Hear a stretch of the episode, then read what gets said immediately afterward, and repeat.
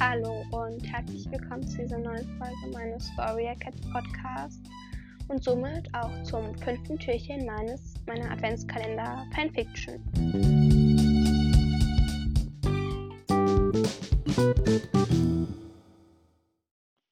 Fünftes Türchen. Mondregen, Silbermond, Goldzweig und Hasenohr.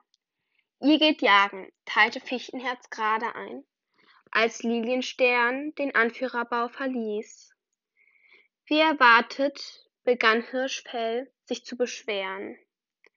Ich finde nicht, dass Goldzweig eine so auf eine so anstrengende Patrouille gehen sollte, wo sie doch Junge erwartet. Die Anführerin wollte gerade dazwischen gehen, als sich Silberfeder vom Frischbeutehaufen her meldete.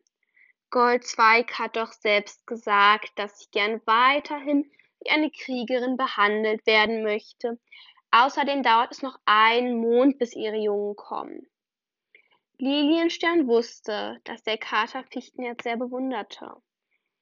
Er war fünf Monde älter als sie, und als sie Schüler gewesen waren, hatte Silberfeder mit Absicht bei der ersten Kriegerprüfung versagt, um länger Schüler sein zu können, was Goldzweig das Herz gebrochen und Fichtenherz nie verstanden hatte. Noch nie hatte Fichtenherz wirklich Gefühle gezeigt. Erst recht nicht für eine andere Katze. War sie, natürlich war sie bei, bei zum Beispiel bei Wiesenherz Tod traurig gewesen, aber das war eine von wenigen Ausnahmen.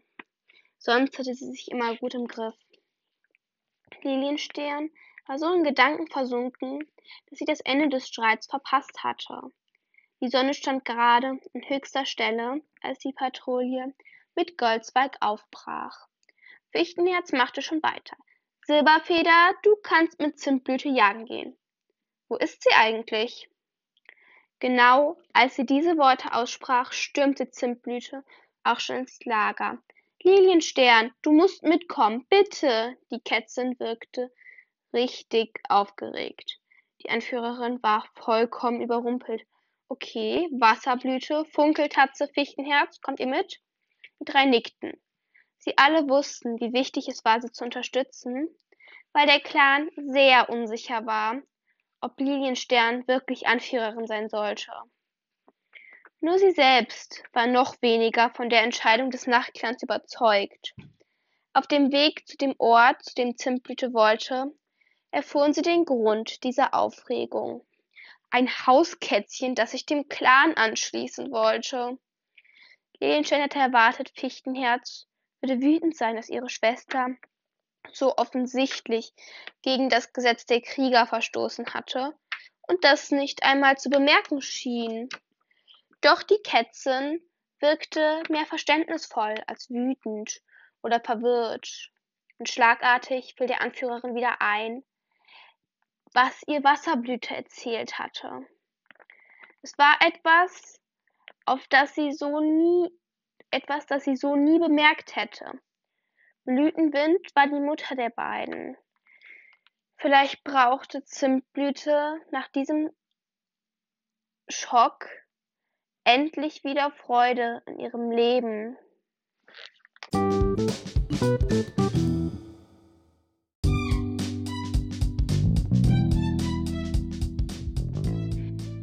Ich hoffe, euch hat das fünfte Türchen gefallen und vielleicht seid ihr auch schon gespannt, wie es im nächsten Türchen weitergeht. Vor allem, weil das ja jetzt etwas abrupt geendet hat.